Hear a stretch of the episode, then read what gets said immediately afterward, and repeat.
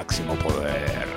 Así dijimos ayer que se arranca un programa de radio con un grito aleatorio. Ya lo hicieron los brujos en el temazo Venganza. Lo discutíamos ayer con Flor Trevino, nuestra productora, que fue la artífice de ese grito, que dijo, che, hay que poner esto sí o sí.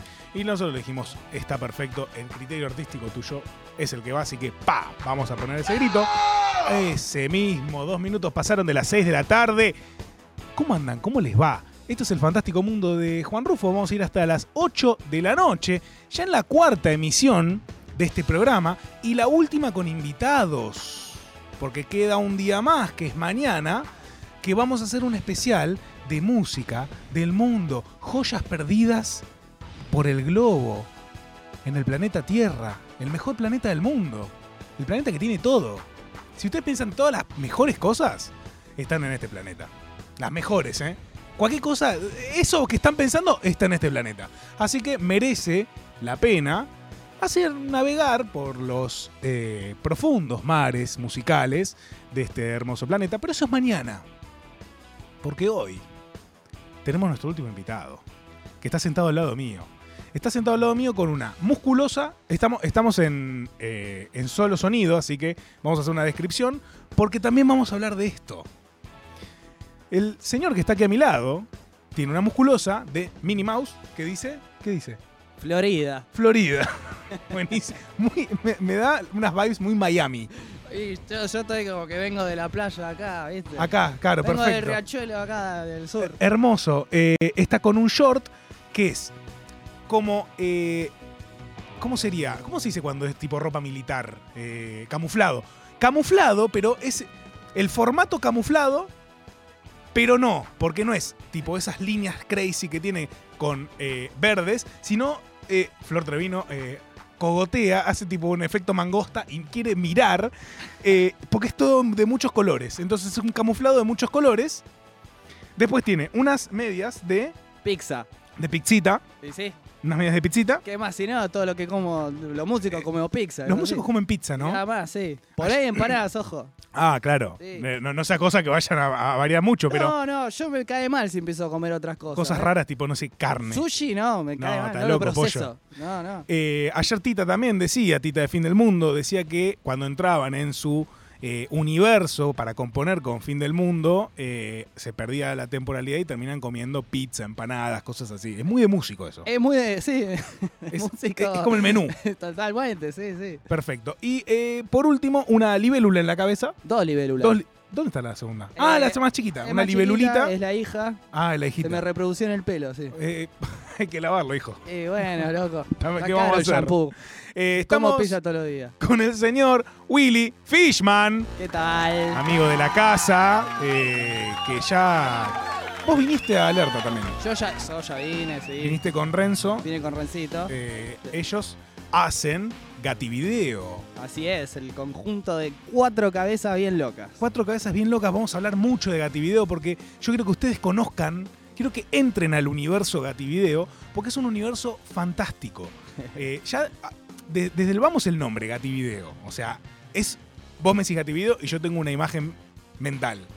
Y Es- sí, es muy visual Gati Video. Claro, y un sonido completo. también. Total, total. Sí, te, te, te transmite un sonido vintage, ¿no? Sí, muy, muy noventoso, pero muy también de nuestra época. O sea, creo que so- somos contemporáneos nosotros. Somos ¿no? contemporáneos, yo tengo 26. Claro, yo tengo 28, ya lo hablamos ayer, solamente te he hecho verga. Pero hablamos de esto de eh, la cosa, qué sé yo, el coso de Gativideo es nostalgia para mí. No, total. Aparte es muy, muy funcional, ¿no? Que el nombre ya sea de algo que existe porque directamente eh, no tenés que pensar mucho, ¿no? Te montás sobre algo que existe y lo Y resignificás. es más fácil, claro, Claro, exactamente. Perfecto. Eh, así que con el señor Fishman eh, vamos a estar escuchando música. Él trajo, eh, preparó también su playlist. Eh, hay, hay de todo acá. Y también nos vamos a meter puntualmente en algo que el señor acá es experto, que es los samples. Así es, loco. Ese es un tema que a mí me obsesiona. ¿Qué es un sample?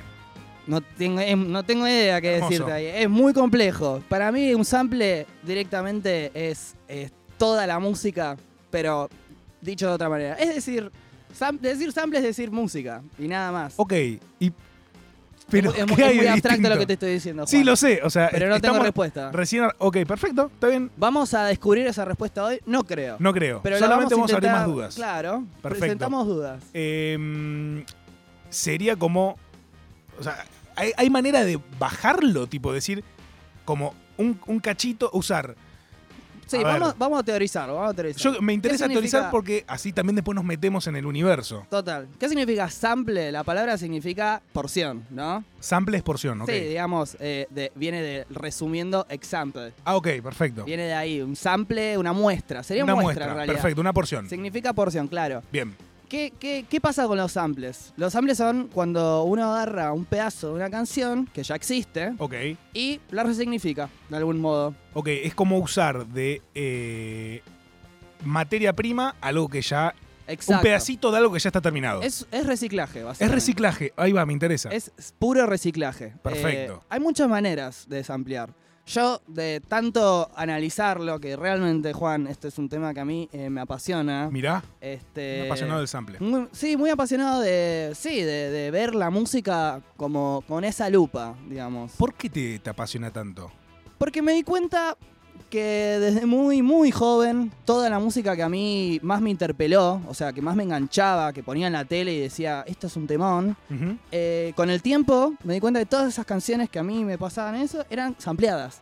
Después o sea, que venían de otro lado. venían de otro lado, o sea, yo después haciendo un, como un research, no sé de dónde bien saqué el, o sea, qué es un sample, alguien me lo tiró en algún momento. Sí. Después de investigarlo tanto, eh, sí, me di cuenta de todas esas canciones que a mí me gustaban, estaban sampleadas, o sea, eran canciones hechas de otras canciones. Claro, vos te flasheaba llegar como al core. decir, Exacto. "Che, a mí me gusta esta canción, pero esta canción viene de otra cosa. Claro, Y claro. Esa otra cosa de otra. Y de otra. Así hasta que. Así hasta llegar a Stravinsky o llegar a los Picapiedras, así. O sea, llegás muy lejos. ¿Qué fue lo más lejos que llegaste haciendo esto? Llegué- eh, bueno, hablando de, de Stravinsky, Stravinsky. ¿Pero quién es Stravinsky? Stravinsky es un compositor de 1700 que hizo un tema. 1700. 1700 hizo una sonata, no sé cómo se dice, una. Capo, no son canciones en 1700. No, bueno, hizo el, sí, su, sea, su tema algo. pop. Hizo algo, una, una, una suite, no sé cómo decirle, que se llama The Firebird. ¿De The Firebird? Firebird. ¿Se puede bu- ¿Eso estará en Spotify? Yo creo Perdón, que- que está- no, no sé si fueron a buscar agua o algo, pero no sé si les estoy Recomien- muerto. Eh, Recomiendo no escucharla entera porque es un bodre y dura como 15 minutos. Claro. Y lo que importa de esa canción es solo ¿Cómo? ¿El tema? Eh, de- ¿Cómo era? The Firebird De- de, Stravinsky. Con Y, o sea, Stravinsky. Perdón, le- les tiramos un- una bolsa de empanadas, pero es que me interesa saber cómo suena algo de 1700. Está- sí, o sea, esto que vamos a escuchar en Spotify, si es que está, claramente es alguien que lo volvió a hacer, ¿no? O sea, es como una rein- Ah, o sea, pará. Simplemente está en una hoja, en un pentagrama, la, Ah. la- lo que sea, la orquesta. Ok, no hay registro. No, es bien grabado. viejo. Exacto. ¿Cuál es el, ¿Sabés cuál es el primer registro sonoro que De, hay? de- de esa canción o de todas las No, canciones de- en sí? de la música del mundo. No sé. Una canción egipcia es el primer registro. En, se- Viste que ponele. ¿Cómo te lo explico? Se- se- el, el sonido es, es, es- aire, ¿no? sí, son eh, Eh, partículas. frecuencias Exacto, exacto. que bueno. viajan a través del tiempo. Hay Del, del- del- Exacto, del aire. hay una canción egipcia que quedó eh, de alguna manera eh, registrada en piedra. Eh, no sé el nombre, esto ya es demasiada atadura que no investigué también, pero es una canción que con el tiempo se hizo la investigación científica, científica ahí y descubrieron que era una canción y es la primera can- canción Ah, registrada la primera, ca- historia. claro, es como el, el primer. La ¿no? pr- o sea, lo La más viejo que canción se- escrita. Exacto, lo más viejo. Mirá, Después nada, se dice que la música nace del ritmo, básicamente, ¿no? La música está Claro. dividida en tres, o, la- o sea, una canción o lo que sea, ritmo, melodía y, Y armonía. Y armonía, exacto. Este, y es loco porque nace el ritmo, o sea, claro, de lo más elemental. es lo más fácil para hacer también. Aunque, no sé, se puede debatir, ¿no? Pero golpear algo ya es hacer no solo música, sino ritmo, qué sé yo. Claro, y estoy pensando que quizás. No, pero. O sea, estaba pensando, digo, el ritmo es de las cosas que más efecto tienen en el cuerpo, más allá de, lo- de los Totalmente. oídos. O sea, el, el ritmo resuena en el cuerpo. es corporal, sí. Bueno, igual, ahí también digo, la música también en algún punto, o sea, al ser eh, aire, ¿no? O sea, es loco que te pueda tocar en algún punto eh, la música. obvio. O sea, te está tocando un tímpano. Te puede dañar. Sí, o sea, esto, e- e- esto es. Esto es de, de Firebird. Eh, creo que nos perdimos el principio. Lo que importa de esta canción, quiero avisar, Es un hit orquestal que tiene. ¿Qué es un hit orquestal? Un. Bueno, lo voy a intentar imitar como mi voz. A ver. Toda una cosa así, tipo. Como un O sea, golpe un entre todos san. los instrumentos de la orquesta en san, así como decís vos. san. Bueno, lo que pasa con The Firebird, eh, con esta canción, es que en 1980 Ok. nace eh, el CMI Firelight. Para, boludo, estás tirando un montón de data. ¿Qué? ¿Qué es eso? Es, Sí. un, es el primer sampler barato. ¿Qué es un sampler? Básicamente un piano, un coso con forma de piano, de teclado, Sí. Que está, tiene cargados soniditos de otros lados. Ah, o sea que vos apretás Y- un botón exacto, y suena. Y suena tipo, sí, Eso- la lata diciendo todo ¿En así. qué año? Eso es 1980. 1980 sale el primero, ¿ok? Digamos que ya se samplea hace mucho tiempo igual. No es que lo inventa el CMI. Lo que pasa con este es que es el primero barato y accesible. Antes era elitista, digamos. Ah, mira. de hecho, los que hacían radio justamente eran los primeros en son samplear. los más hijos de puta. Son los más hijos de puta. Sí, los que hacen vos radio, no, vos sí. sos un capo. No, no, no, no, el peor de todos. Bueno, también, un capo hijo de puta. ser. Podés ser Ok, capo hijo de puta. Perfecto. ¿Podemos decir que Maradona es así? Sí. ¿O no? No Está- sé, es, un es terreno eh, complejo. Mejor eh, lo dejamos en The Firebird. Sigamos ahí. eh, ok, perfecto, perfecto. Pará, es muy intenso esto, pará, tranquilo, boludo, pará. Bueno, bueno. Pará, pará, porque ¿Vos- quiero, orde- quiero ¿Vos querés ordenarme. hablar de esto? Sí, yo quiero hablar de esto, pero yo me desordeno mucho. Dale. Eh, esto es de Firebird. No, no sé reconocer estas partes de Firebird. Yo escuché el principio. Hijo de puta, boludo. Bueno, ok, está, dejamos de Firebird. No, sí, no, no me parece necesario escuchar de Firebird, No, sino es lo que pasó atrás, con esa canción. eso. Mirá, podemos escuchar, por ejemplo, eh, Owner of a Lonely Heart. Sí, De de Yes. Yes. ¿Qué pasa con esa canción? ¿Y qué pasa con Bruno Mars también? También es otro ejemplo. Y muchos más. Cuando sale este CMI, Hoy la van a pasar bárbaro en cabina. pobrecito, Ya. tirando ahí. La cara de Flor Trevino. Lo que pasa con, esta, con este sampler y Stravinsky Sí. es que Esto es agarran Yes. Esto es Yes, exacto. Vas a escuchar en un momento en esta canción que hay un de orquesta. Uno, sí. Eso es de Firebird. A ver.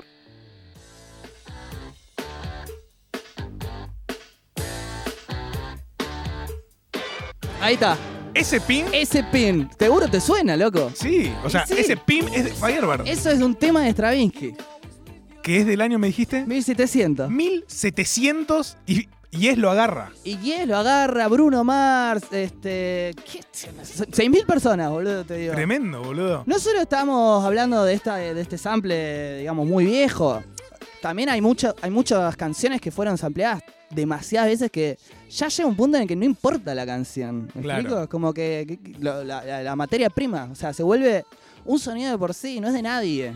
Claro, eh, pasa a ser como de el, el haber común de la música. Exacto, pero ahí es donde yo quiero meterme y ahondar, que me parece interesante, y es cuando uno saca música, más allá del sample, digo, cuando uno saca música también deja de ser tuya, ¿no? Por ahí podemos decir. A ver. Podemos decir que ya una mirada externa, una crítica, significa que deja de pertenecerte lo que estás haciendo. No tiene por qué ser música, puede ser lo que sea. O sea, este Pero- programa. Pero pará.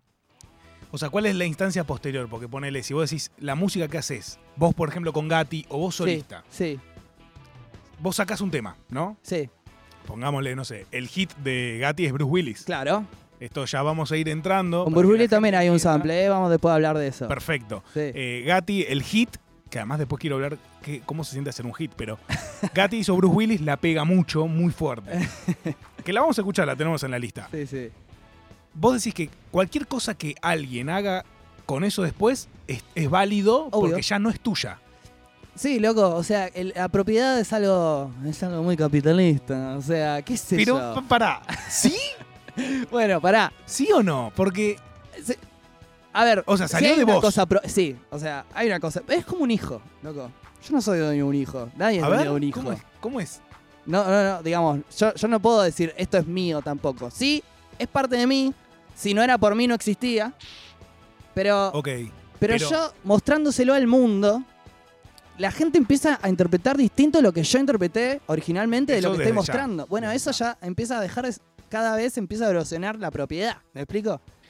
Pero, ok, te, te- te estoy siguiendo. Sí. Eh, Pero Eh, mira, es, hay- es- es un tema polémico, ¿no? Sí, sí, desde ya, sobre todo porque siempre si hay guita de por medio, Exacto, ponele. O sea, fíjate- no puedo evitar pensar en eso. No, no, no, obvio. Mira, fíjate también en algo muy, muy loco es pensar en todos los que son las demandas de copyright y de Sí, claro. plagio, que existen un montón. Ninguna nace, ninguna nace desde un lugar puro de decir, che, loco, o sea, esto es mío eh, y es por esto que te estoy demandando. Sino que va más por la plata, digamos. Es, que, Este, es que van, es que van de la mano. O sea, no nace de decir, por ejemplo, Si nadie ganara plata con los derechos de autor, digamos, a nadie le importaría que, que te reinterpreten la canción y, y te la hagan mierda, pero básicamente. en un, en un mundo Sí, capitalista, Sí. en donde sí, bueno. imagino que toda persona que crea algo le interesaría poder llegar a vivir de eso, o no sé si vivir de eso, pero tener una retribución económica, Sí, ¿no hay algo como de decir, está bien protegerlo? No, obvio, obvio.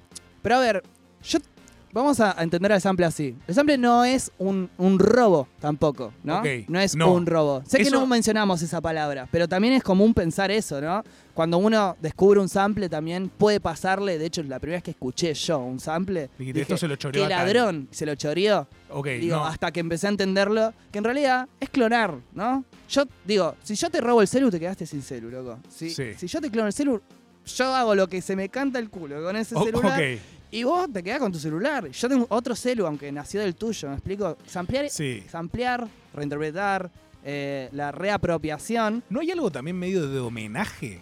Obvio, a ver, es loco pensar eso también como decir, usar samples para mí, lo que a mí me, me- me significa, primero es un proceso, ¿no? Como que digo, esto me ayuda a tener más creatividad, básicamente. Cuando estoy con la hoja en blanco o la canción en blanco, Ok. tener de dónde agarrarme, tener Sí. tipo directamente una referencia, que esto lo hacemos todos, o sea, Ok. sampleando no. Tener una referencia a mí me sirve un montón para terminar de entender qué quiero hacer. Al final, samplees o no, todas las canciones, o todo la- la- la- el arte, es un collage de, de- de influencias. O sea, vos abonás la teoría de que ya está todo hecho, no es problema. No, no, no hay nada hecho, o sea, faltan muchas cosas por hacerse, sí, Sí. sí, pero un montón.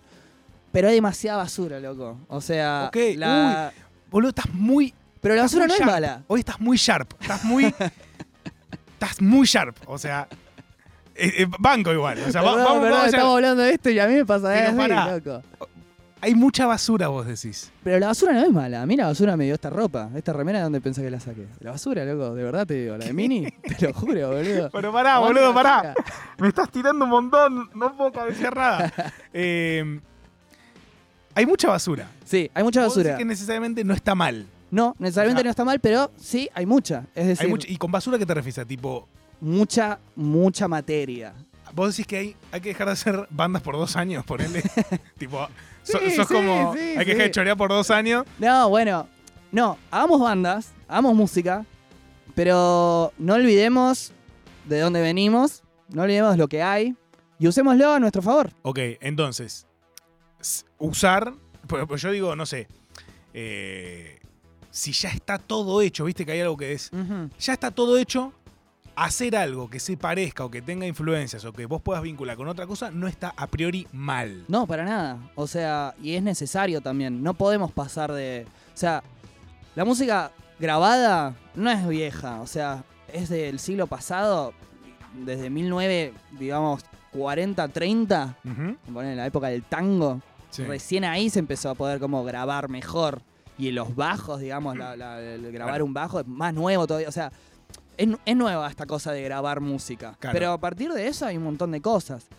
Y digo, no podés pasar de, justamente, del tango de 1930 a trap. O sea, se pueden combinar, podés hacer cosas como pa- que, que- que- que combinen, tipo ECA, qué sé yo. Sí, que le mandamos un abrazo. Que Un no saludo a se si la gente se sube al escenario, que no se enoje, boludo, porque anda a un recital de hardcore o un. No, no te enojes si alguien se sube al escenario. Te está haciendo un homenaje, boludo. No, no te pongas mal. ¿A Capo, vos, te- a vos te molestaría que se suban al escenario de Gatti, ponele? Eh, no, no me molestaría. Sí me, me han tirado latas de Pepsi una vuelta. ¿Por qué? Eh, porque estaba totalmente ido de la cabeza esa persona y yo le dije, tirame dólares mejor. Y te- Linda. él tenía una remera de la renga. Ok. Eh, nada, quería decir eso. Ah, o sea, No, no, todo bien con la renga, ¿eh? Eh, no, está bien. Me gustaba la renga, nada más. Me gustaba. No, a él. Ese a él. mo- ah, a vos no. No, bueno. eh, Bueno, no, no quiero hacerte pelear con gente. Eh, ok. acá hicimos como un muestrario de todas las cosas que van a ocurrir hoy, ¿no? Exacto. Samples, que evidentemente hay como una Hay mucho para opción de fondo, hay mucho para encontrar, pero Sí.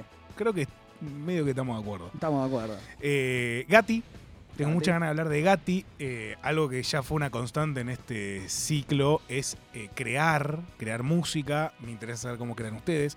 Me interesa saber cómo creas vos como solista. Me interesan todos esos procesos eh, porque es algo que estoy bastante obsesionado.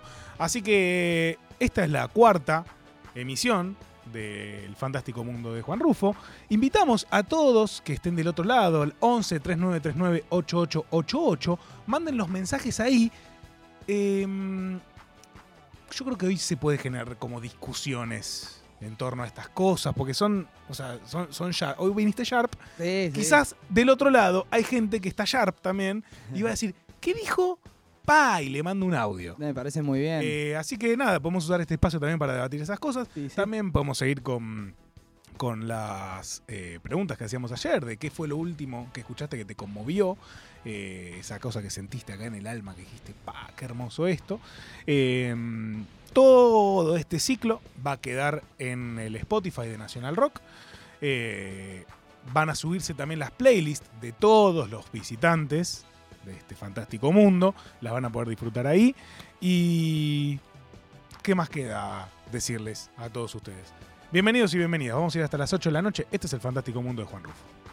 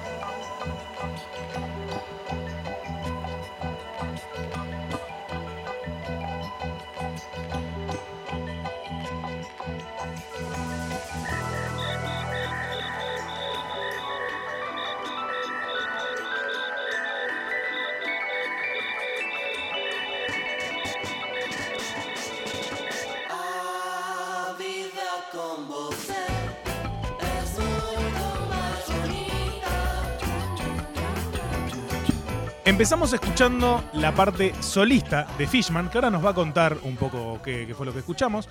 11 3939 8888. Ahí nos mandan sus mensajes. eh, los vamos a estar escuchando. Y eh, nosotros recién escuchamos primero eh, Sentimental Sí, y recién Bose. exacto. Los dos de tu disco. Guachihuau. Guachi Wow que yo quiero que toda la gente que esté del otro lado googlee ahora Guachi Wow Willy Fishman y vea la mejor tapa de disco del mundo. Yo nunca vi algo, algo así. O sea, es, es fantástico. Eh, de hecho, creo que la primera vez que la vi fue como te seguí en Instagram y lo vi y dije, ¿qué es esto, boludo? O sea, es como... Es un comediante de los 70. Es un comediante de los 70. Está Fish en el centro agarrando una criatura. ¿Qué Sí. es esa criatura? ¿Qué es esto? Es un puflito. ¿Un puflito? Sí. Es un puflito agarrando un puflito Sí. con una galera. Y después, todos Fish eh, en distintas formas. Claro. ¿Cómo, ¿Cómo hiciste? ¿Por qué hiciste esto? Esto es maravilloso. Uh, no, no, no me preguntes por qué, porque no tengo idea. ¿La sentiste? La sentí, fue como, esto tiene que ser así. O sea, hice el disco y fue como, la tapa tiene que ser así. Pará, pará. Ok. Por favor, necesito que todos los que estén del otro lado lo busquen, porque necesito que estemos todos en la misma sintonía para hablar de esto. Guachi Wow, Willy Fishman. Búsquenlo. eh, o sea, vos hiciste primero el disco Sí. y después sacaste. Y, después la tapa.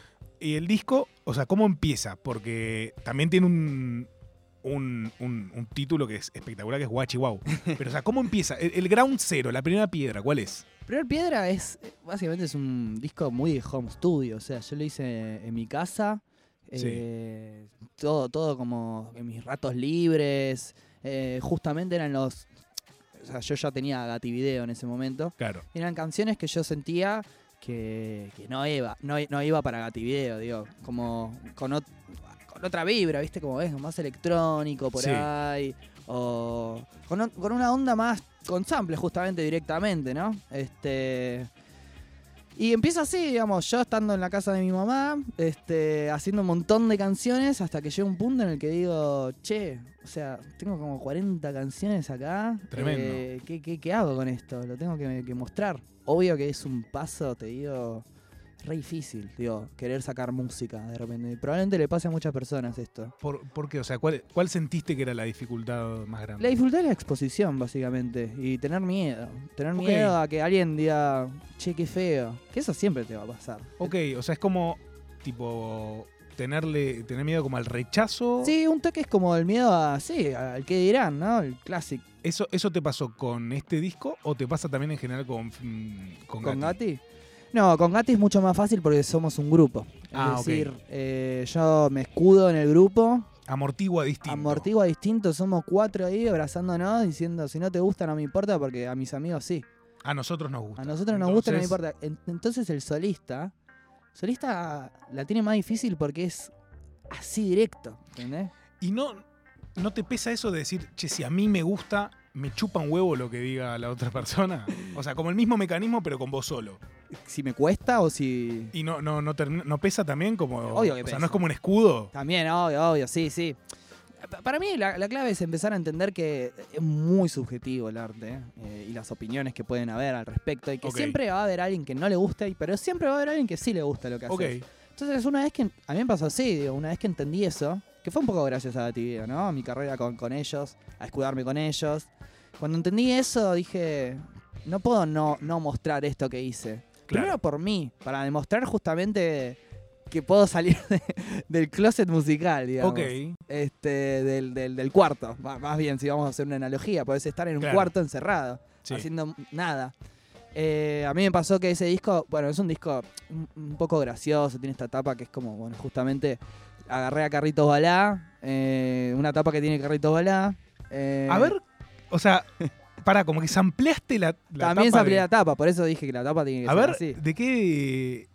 Mirá, Carlitos Balá tiene todos unos discos con nombres parecidos, pero parece que se llama eh, Cantando con Carlitos Balá o Cantando en Familia. Él tenía esos valores, ¿viste? El, el show de Carlitos. Es el show de Carlitos, ese, ese, gracias, Rufo. El show de Carlitos, que claro, o sea, Sí. Te- igual te digo, me gusta mucho más la tuya, pero... Bueno, yo, digamos, lo agarro. Ah, Bueno, ahí tenés, ¿viste? También eso- esas cosas pasan. Cuando vos agarrás como un sample, justamente, o tipo algo que ya existe, tenés la libertad de pensar a partir de ahí y de cómo Claro. mejorarlo en algún punto. Entonces, claro, vos viste esta etapa, te cabió la disposición Sí, y exacto. hiciste la tuya. Perfecto, que me, me encanta, boludo. De hecho, me gusta más, pero... Igual, o sea, digamos, a alguien le puede gustar más la de Carlitos y está bien, porque la mía es bizarrísima. Eh, Digo, para mí no es que es mejor o nada, simplemente hice que sea mía. Ok. digamos.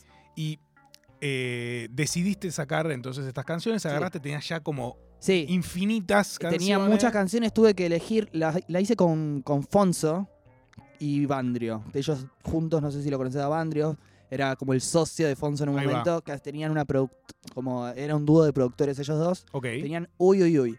Ellos también le produjeron el disco a Renzo. Ahí el va. otro de Gatti, ¿no? Este, Que también les mandamos un fuerte mandamos un abrazo. fuerte a abrazo, Ren, un gran que- compañero. que, pa- que en paz descanse. No, bueno. No, está vivo Renzo, boludo. No, bueno, bueno, sí, un saludito a mi amiguito Renzo, te amo. Damos un fuerte abrazo. Sí, sí. Y a Afonso eh, también. Y a Afonso también, y a Bando también, a todos los le a todos un mis amigos, A, todos, a los que me están a escuchando. todos los que me están escuchando, a mi mamá, a mi viejo. Bueno, la cosa es que eh, con ellos yo produje también, después Sí. del de Renzo, ¿no? Primero lo hizo Ren.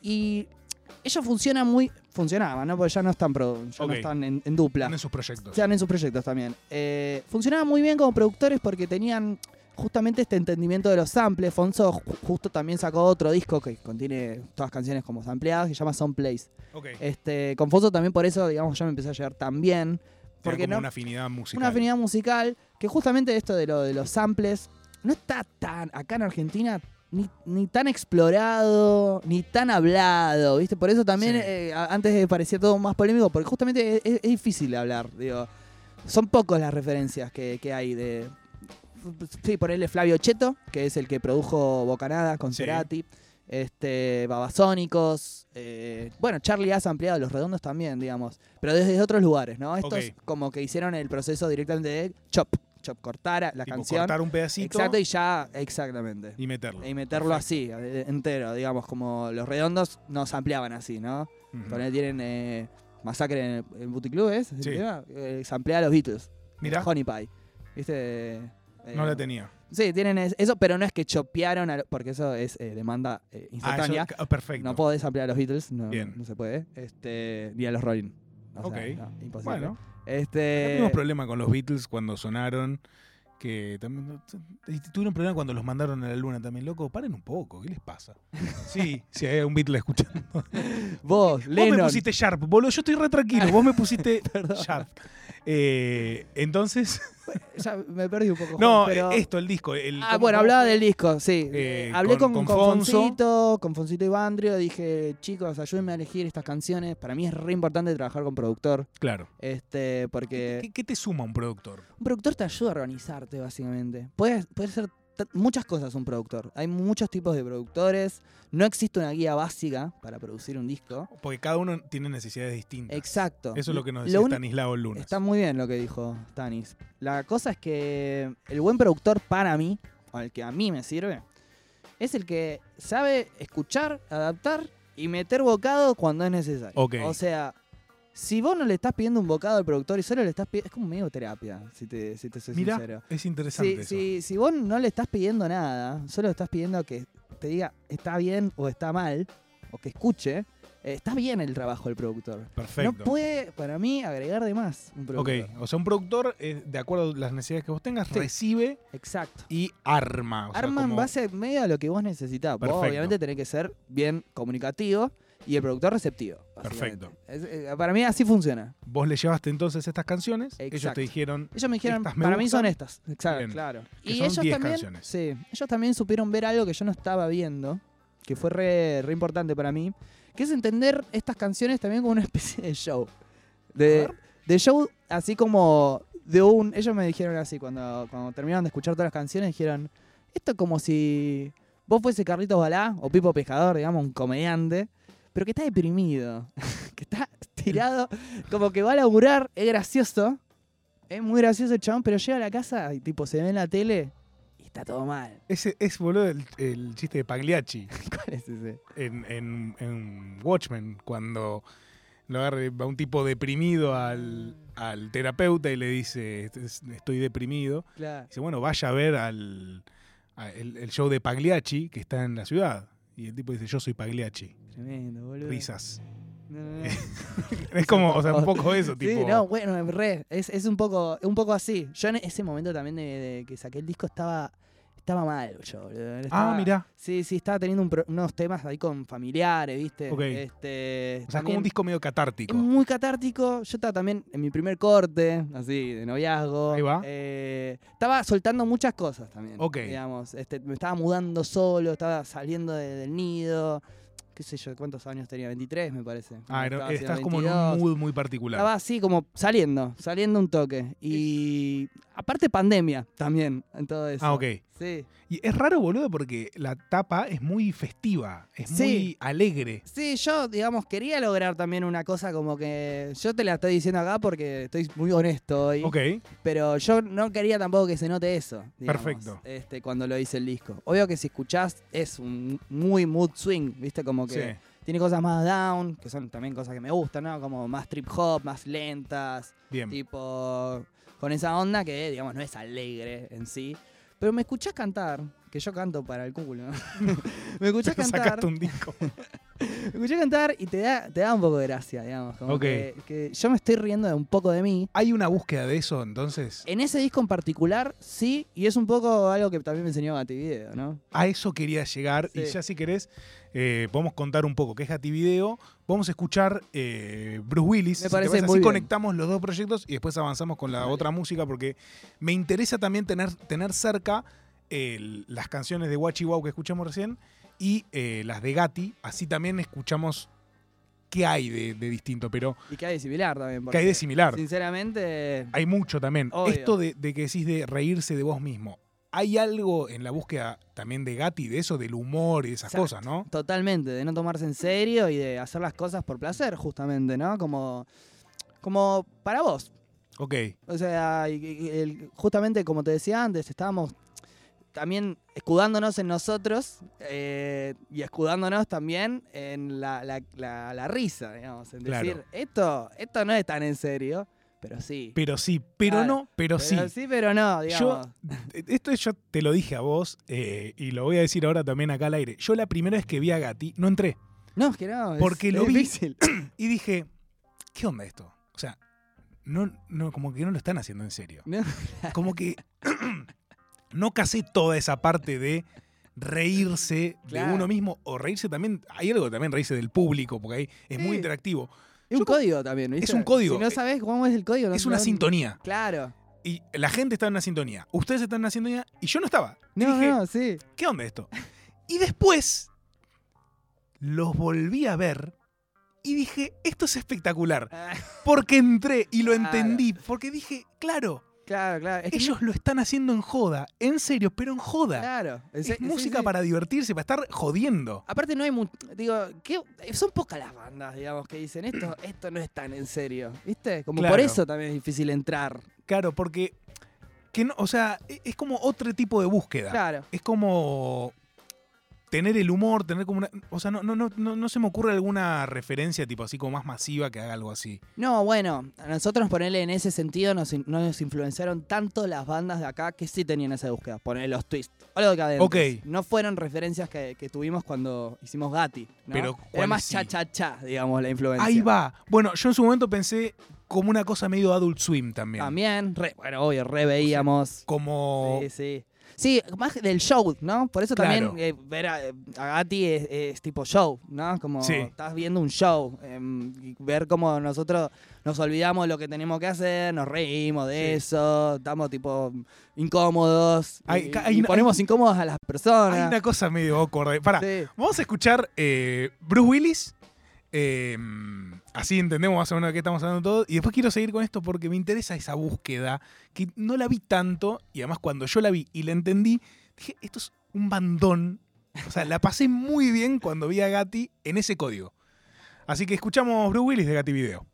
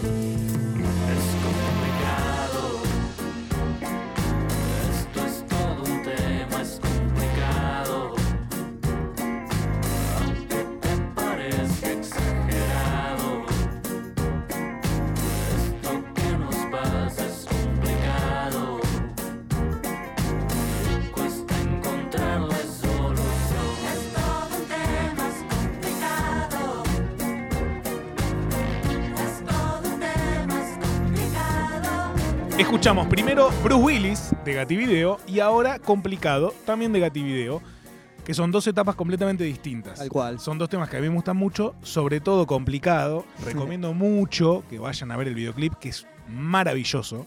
Yo lo escucho cada vez que tipo, tengo que volver a la vida. Escucho, eh, veo ese video que me parece maravilloso.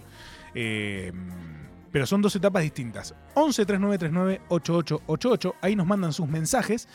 Eh, ustedes tienen muchos años de banda. Sí. ¿Cuándo, ¿cuándo arranca Gati? Eh, arranca en el 2013, tipo septiembre. Septiembre ahí. 2013, o sea, son 10 años de banda. Sí, teníamos 15 cuando arrancamos. Era, es que en ese momento en el- eh, todos fuimos al mismo colegio, ¿no? Ah, ok, son compañeros de colegio. Sí. Y en ese momento medio que todo el mundo tenía una banda. Ok. Eh, era como muy, muy bien visto. En mi de mi colegio salieron a ponerle las pastillas al abuelo. Ah, mira, Entonces había una cosa como fuerte con el como rock. semillero. Claro, claro, como que medio todo el mundo tenía que tener una banda, Bien. digamos. Este, y nosotros lo que pasó fue que éramos como sin hacernos los ra- sin decirte que somos raros ni nada, pero éramos un poco distintos a, a- a- a ¿Por las qué? bandas, digamos. Y como te digo, eran todas cosas como muy rock, muy pastilla del abuelo. Ah, ok, como que estaba marcado por eso. Estaba muy marcado por eso, todas bandas muy, muy así, como cantando desde ese lugar. Sí. Y nosotros desde siempre que somos, somos lo que somos hasta hoy, digo, como algo medio gracioso. Pero. Con cintes. ¿Por qué? O sea, porque ustedes escuchaban algo distinto. Sí, a nosotros nos gustaba ABBA. Ok. Escuchamos ABBA y VGs. Y ellos escuchaban, no sé. Sí, las pastillas del abuelo o callejeros, que es la mejor, pero no. Claro, eh, es, otro, es otra era otra influencia, otra búsqueda. Nosotros Sí. era como, che, escuchaste este de Erwin and Fire, A tremendo. ustedes les flasheaba el pop, el funk. Sí, los dibujitos, las cosas que, tipo, canciones pop que sonaban en dibujitos. Éramos medio ñoños. Ok, claro, eran medio. era- eran como los ñoños. Éramos los ñoños que se juntaron. Este. Como que no éramos ni muy populares, ni muy chabón, ni muy este, nerd. Tampoco, tampoco es que nos Ah, iba ok. bien el colegio, repetíamos. Este, estábamos muy en un limbo. Sí. Y de repente nos, nos conocimos, ¿viste? Eh, y te- teníamos muchísimo en común. Era como. Che, no puede ser que vos también entiendas esta, esta referencia, tipo este diálogo de juego gemela, boludo. o sea, Ok. Claro, o sea, a partir de los consumos de claro, cada uno. Exacto. Y por eso también se llama como se llama la banda, digamos, Gati Video. ¿cómo, ¿Por qué decidieron ponerle Gatti Video? Esa, esa, si no me equivoco, se le ocurrió a Ren tomando chocolatada. Cho- Eh, como te digo, teníamos 15, qué sé yo. Chabón tomaba la Bueno. chocolatada. Igual no me Sí. extraña, o sea, co- Yo conociendo tomaría, la- a mí me gusta la chocolatada igual. Sí, todavía. obviamente, Aguante yo la también. cho- El fin de semana eh, desayuné con una chocolatada. Obvio. ¿Cómo vas a estar en contra de la chocolatada? No, no, no, no, no. No tiene alma esa persona. Es como, el limbo es tipo cuando te empieza a gustar el vino, ponerle que Claro. te, te agarra una cosa más sofisticada, pero no te olvides de dónde saliste. Exacto. No, no te olvides tus raíces, tus No hay que olvidarse de las raíces. No hay que olvidarse. No, Entonces sí. se les ocurre a Se le Gati pu- Video. Claro, Gativideo nace como de que nos parecía como, primero de nada, Gativideo, sabemos que es, ¿no? Es una Sí. marca de VHS. Este, nos parecía muy, muy divertido que haga una referencia al nombre. No es que lo pensamos, tipo, busquemos un un nombre que tenga una referencia. No, simplemente, simplemente nació porque era fácil, digamos. Dijimos, esto ya es visual. Que en ese momento, 2013, 2013. no lo recuerdo tan con, con un valor tan nostálgico como ahora, porque vos me decís ahora Gati Video y a mí me agarra una nostalgia zarpada. Pero decís que antes no. Yo no lo o, o quizás me estoy equivocando, pero yo no lo sentía. De hecho, quizás no le da bola. Y era tipo, Claro. ah, Gati Video, ok. Claro. Pero siento que ahora como que tiene un valor Y nostálgico. pues ya ¿no? pasaron 10 años. Por justamente. eso, claro. Este, no, bueno, digamos, a nosotros también lo elegimos porque Gativideo justamente eran, era una marca que editaba Disney. Pinocho, an- cuando antes que empiece Pinocho en el VHS, empezaba Gativideo así gigante y muy eh, presente. Muy ¿viste? presente. Era como algo como envolvente el logo de Gativideo Sí. apareciendo en la pantalla. Sí o sí te acordabas. Más si era clase media que tenías VHS hasta el 2010, ¿viste? Claro. ¿Qué sé yo? Tipo, yo no sé, no tuve DVD, digo. Claro. Tuve VHS siempre, hasta las pelis que no salieron oficialmente en VHS las tenía en VHS, tipo Strike 2. Que se- Ahí ya estaba el DVD cuando salió. Claro. Eso. O sea, la tenía trucha. En VHS. En VHS, obvio. Y eso, el logo de Gativideo se colaba en todas las pelis que yo veía. eh, como que era parte de, mi, sí, parte de, de la cultura de todos los Gati, digamos, Bien. básicamente. Y cuando se propuso Gativideo, me acuerdo que fue como, chabón, es esto. O sea, Renzo, la, eh, sí, Renzo Latirier fue como, es, es, es Es este Gatti. el nombre. Este, no puede no ser así. También había, vos decías, algo en esa época, estaba muy de moda eh, lo retro. O sea, ahí salió Mac de Marco, va. por ejemplo. Ah, mira. Que fue algo que también nos impulsó Gatti a, a- a crearnos, ¿no? Este, el indie, el indie del 2015-13 es retro, es ochentoso. Sí. Este, entonces también pasó algo ahí, como la moda o lo vanguardista. sea. Se subieron a esa. Nos subimos a ese, a ese tren de, de- de retro, ¿viste? Eh, pero desde otro lugar, ¿no? Como te decía, ABBA, Gees, Claro, tipo- con una cosa retro, pero al mismo. Bueno, que, que yo, ochentosa, disco funk, Claro. da medio retro también. Sí, obvio, obvio, obvio. Y grotesco también, digamos. Ahí va. ponele, después salió en esa época, un poquito después, eh, Parcels, ¿no? Parcels, No es lo una, tengo. Parcels es una banda así como también retro, también disco, pero medio banda de los chinos, ¿no? Soft, como bien compacto, como claro, cl- clarísimo lo que están tocando, está como prolijo. ¿viste? Gatti es más humo, ¿no? Como más... Sí, Esa onda grotesca. sí, pero yo lo- los encuentro muy prolijos también. O sea, la- la- Claro. todas las veces que vi, que los vi. O sea, no, no, no están flasheando, no, no es como una cosa de eh, vamos a ver qué pasa. No, o sea, claro. siento como que hay un laburo, Obvio, obvio. hay una búsqueda Sí, y. Pero está esta cosa del pifie también que nos pasa mucho a nosotros. eh, que pifiamos, tocamos, como nos estamos riendo, pifiamos y no nos importa hacen seguimos. eso un valor. Es un valor, es un valor agregado en el proyecto. Ahí va, el buena. pifie, el error. Che, y arrancan en esto, se Sí. encuentran ustedes, dicen, che, nosotros curtimos la misma, nos gusta esto, nos gusta ABBA, nos gustan los VGs, vamos a hacer algo. sí, Se juntan, empiezan a... ¿qué- qué- ¿Cómo, cómo es eso? ¿Empiezan a, a zapar? Sí, empezamos a zapar. En ese momento el que más componía era Ren, como el que, no sé, más, más cultura musical tenía. Yo arranco a tocar la guitarra con Gatti Video, básicamente. O sea, toda mi historia como músico empieza medio con Gatti. Ahí va. Este, Ren ya sabía componer, tiene un talento zarpado ese pibe, Sí. que no sé de dónde lo saca, o sea, es como muy rápido Sí. a la hora de- de hacer cosas que él quiere hacer, digamos, no le cuesta. Este, John traía estas canciones, pero en ese momento era justamente más indie, ¿no? No tenía la onda que tuvimos después con Bruce Willis, Claro. este, más disco. Bruce Por Willis lo que es- se nos reconoce un un, disco, toque. sí. Claro. Este, nosotros veníamos de algo más indie, está Flash en esa época, un tema como más tirando a, a- a indie clasicón. Hasta que en un momento descubrimos la música disco, Claro. como, como un descubrimiento para nosotros, ¿viste? Agarramos y ¿Qué decimos. fue lo primero que recordás de, ese, de esa etapa? O sea, agarrar y decir... ¿De Flash de todo ese momento? Claro, de agarrar y decir, che, en- de- descubro el sonido disco por... Ah, bueno, lo que pasa fue es que Brooklyn hace un sample también, hablando de samples, ¿no? Este, yo en ese momento tenía un proyecto en el cual, tipo, toqué 2S, que sampleaba canciones y las pasaba con una batería encima, nada Ok. más. No hacía ningún otro proceso extra, sino más bien, eso, chopeaba la canción, le ponía una batería. Un día me vino a ver Ren en esas fechas, que no sé, venían dos personas, una de esas era Renzo y el otro, no sé, el que servía birra. Este, Ren me esc- escucha el sample de Bruce Willis, el original, ¿no? Como lo que hice ahí. Y el chabón ahí dice, che, che, está re bueno esto. Yo digo, ¿viste? Que ¿De dónde estás bueno? ampliado? Estás ampliado un juego de Sonic, Me estás jodiendo. de PlayStation 2. Es que claro, ¿viste? Todo, todo está muy relacionado. ¿Qué parte? El... hay un nivel este, que tiene un momento la melodía, que está la de... tan, ¿Eso sale de ahí? eso sale de ahí, tipo, es un segundo en la canción Muy que a mí me quedó... boludo. Te Cati quedó- hizo verga, te Eso- marcó, pero... Pero yo nunca me di cuenta, eso es lo más loco. O sea, yo jugaba el juego y, y- y- y me... No sé, yo solo lo jugaba, boludo, pero pasaron Muy años. loco, boludo. años y yo, tipo, tenía esa canción en la cabeza. O sea, y ni- Tenías poco, esa melodía en la cabeza. poco iba a saber también lo que iba a significar después esa melodía. ¿Qué sé yo? Es su hit.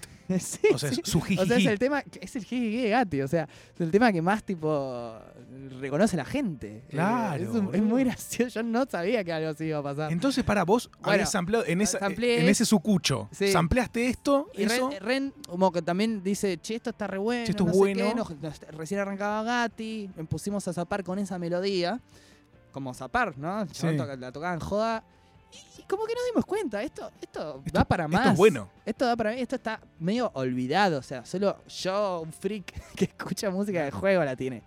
Y bueno, básicamente, después Ren se cargó de, de hablar de Bruce Willis, que había visto Pulp Fiction la noche anterior. Eso, ¿por qué? O sea, ¿por qué a Bruce ¿Por qué Willis Bruce le Willis? una canción? Y todo, todo es muy pop en Gateo, ¿viste? Todo icono pop, cultura muy pop, pop, sí. refe, refe, refe.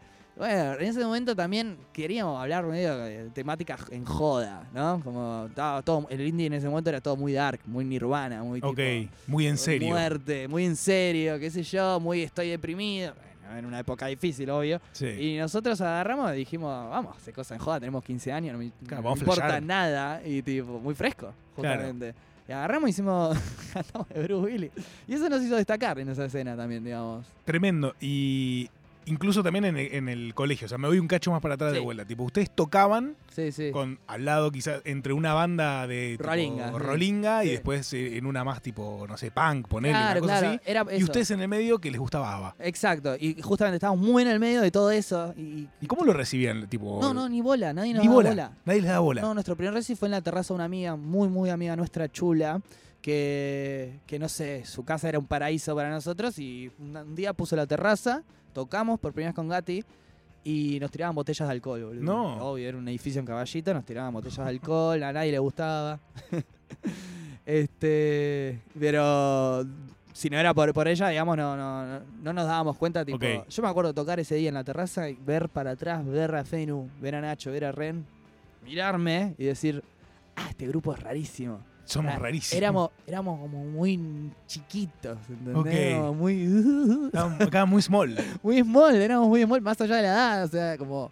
No, no éramos personas que se imponían. Claro. Como la cosa rolinga también, ¿viste? Claro. Como muy, muy atrás. tipo ahí existiendo. Y existiendo, exactamente, existiendo. Che, y ahí ya arranca como esta búsqueda también estética que tienen. Eso fue muy natural, boludo. Porque Gatti tiene eh, como una cosa también muy buscada de eso, ¿no? Claro. Bueno, Ren eh, siempre se vistió como un viejo, tuvo, tuvo ese complejo. Se, se viste así como con ropa muy de señor, como con elegancia, una elegancia muy tana. ¿viste? Claro. Yo, pero te juro, 13 años se usaba una boina de viejo. Hermoso. Un capo, un capo. Hermoso. Le hacían un bullying igual por hacer, por hacer eso, pero para mí era un capo. O sea, Obvio, ¿no? El chabón se la, Sí. se la bancaba y tipo decidía salir Total, así. total. Un Yo, yo no cursaba con él, yo cursaba con Fue en el bajista. Y a, a Renzo, y Renzo iba a la mañana y yo a la tarde. Yo lo veía en, los- en el patio y decía, ¿quién es este personaje? Digo, yo, no, yo no tenía ese flash, ni Fenu, por ejemplo, pero era como más, más punky, ponele. Ok. Eh, Yo, me, yo usaba tipo de bufanda en invierno, agarraba la tipo cinta de prohibido pasar de la policía Sí. y me lo ponía de bufanda, me- qué sé yo, flashaba. Ah, la sentías así. Sí, era tipo, "Oh, odio a mi mamá, así, ponía eso, qué sé yo. Odio a mi mamá. Son todos sufridos y con 15 años. Sí, sí, que nada importa tanto. Claro. O sea, eh, tipo, así eh, Ren como que era, es la piedra angular de toda esa búsqueda estética. Digamos que, que sí, sí, qué sé yo. Yo me acuerdo flashear también con él, digamos, y con su estética, este, decir, che, Pero- esto es muy gracioso, pero digamos, también no es solo eso Gatti, si te lo pones a pensar. No es tipo, no es que somos elegantes, justamente algo de Gatti es la desprolijidad que la pusimos los otros. Claro, pero es una desprolijidad como.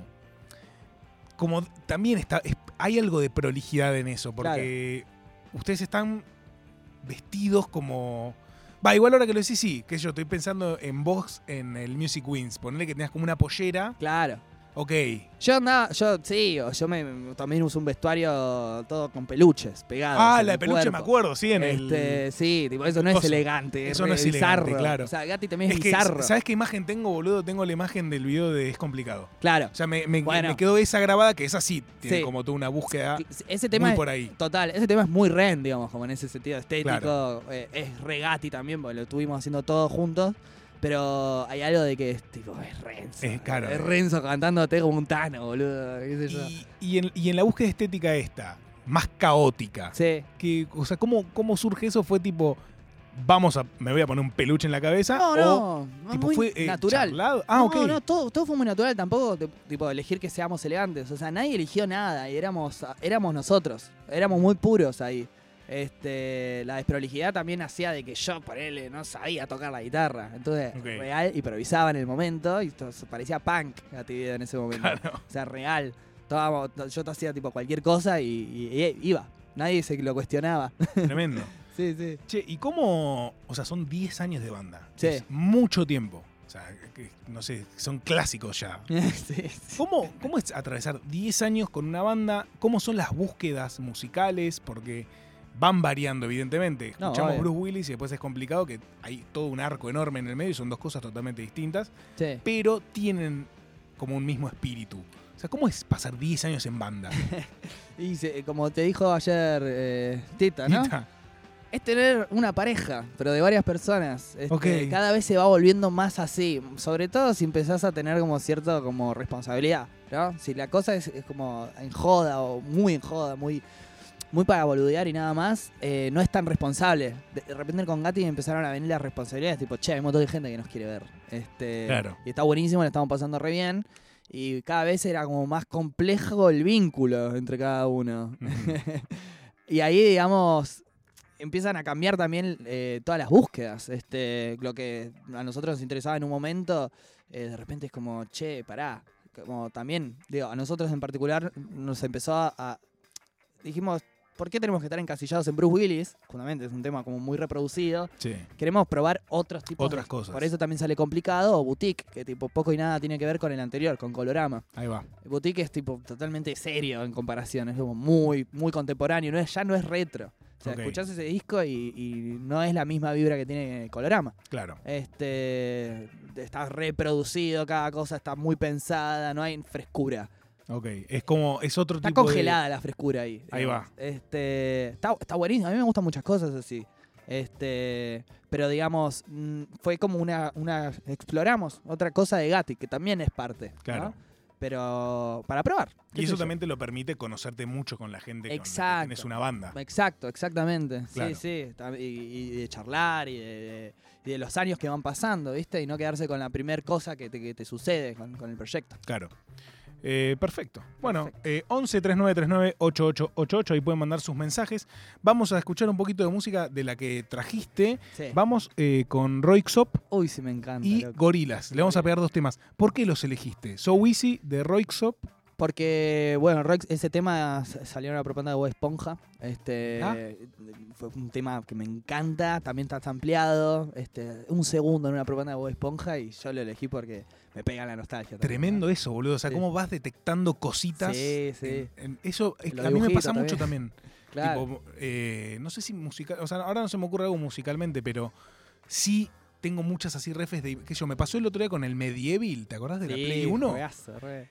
El Medieval tenía toda la, la- la propuesta estética, la tenía en la cabeza en algún lugar donde no sabía dónde estaba y volví a ver el Medieval y sentí como Ah, se enraizaba en mi cabeza. ¿Viste, loco? Eso pasa también, ¿viste? es Empezás a- hermoso. eh, Sí, decís, ah, es de acá. Es de acá, claro, todo esto es de acá. Claro. Y además era hermoso el Medieval. Sí, sí, sí, muy, muy, muy bueno. Y bueno, y el otro, el de Gorilas. eh, Gorilas, todo toda la vida lo escuché. Tenía un VHS con, con todos los videoclips, digamos, de esa época, el primer disco. Tremendo. Sí, sí. Perfecto. Escuchamos entonces Roixop, So Easy y Tomorrow Comes Today de Gorilas.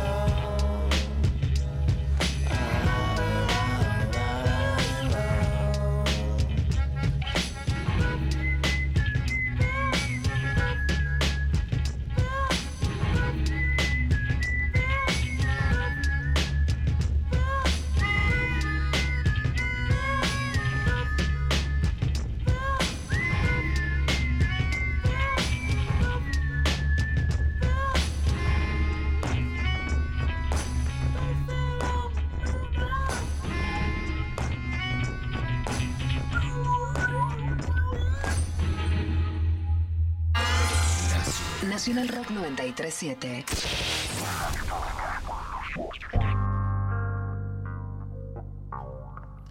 Seguimos en la cuarta edición del Fantástico Mundo, la última con invitados, hoy con el señor Willy Fishman, que está aquí a mi lado, que ha traído una playlist muy interesante porque después tenemos algo para eh, ver el tema de los samples, ¿no es cierto? Así es, he traído un par de ejemplos que me parecen importantes de entender para comprender lo que es un sample. Perfecto. Che, y decías esto de Gorilas, que fue una banda que escuchaste siempre. Sí. Eh, ¿Tenés así recuerdos musicales? ¿Cuál es tu primer recuerdo musical que tengas? Tipo algo de decir, yo era pibe y sabía que escuchaba esto. Tipo, Eh, lo más antes. Me pasaba que yo ponía Fox Kid, un canal, ahí seguramente lo conozcas. Sí. eh, y pasaban eh, videoclips de gorilas, de Daft Punk. Ahí va. Este, todos en dibujitos, justo, ¿no? Porque Sí. gorilas, bueno, ya sabemos, todo en dibujitos. Después Daft Punk en esa época, tipo yo tenía 6, 5, había sacado Discovery, el disco este, ¿viste? El segundo disco de ellos. Y está buenísimo ese disco en particular porque hicieron como una peli animada con las canciones de ese disco.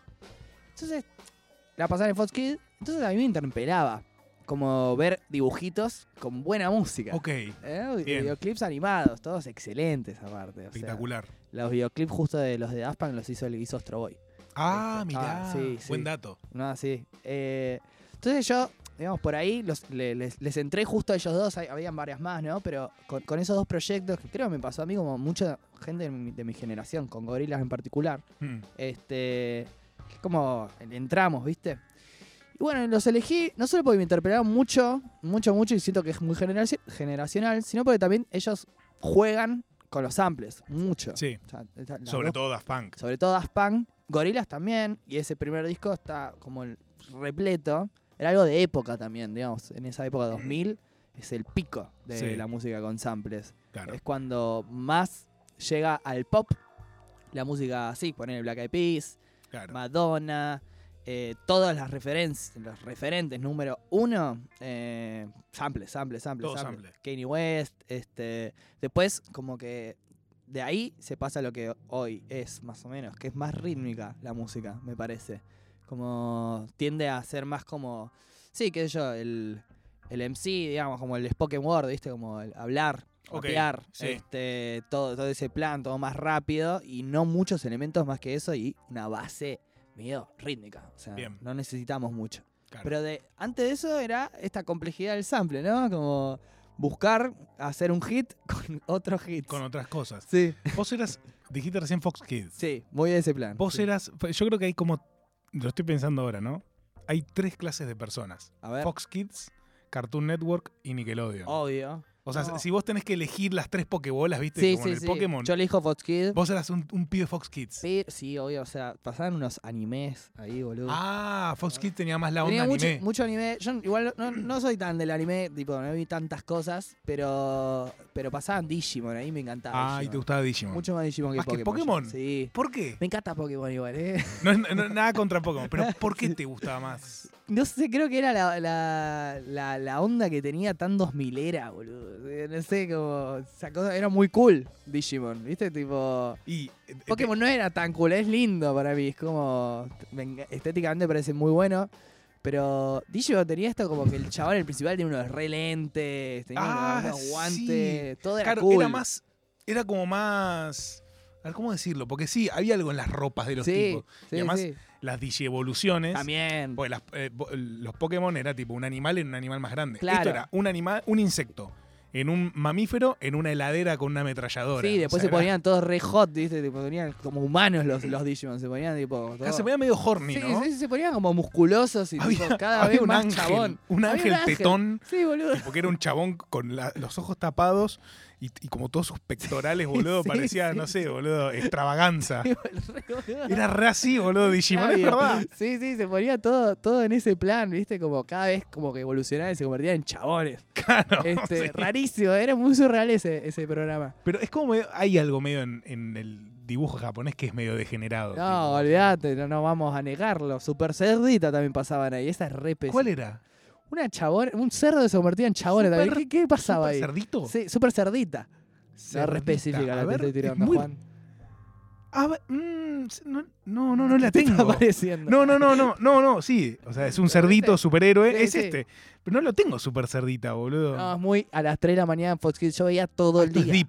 Es deep. Kids. Era tipo a las 3 de la mañana. Yo, o sea, yo veía mucho la tele, loco. Mal. No, bueno, yo también, boludo. Yo, yo Sí. Pero yo era un pibe de cartoon.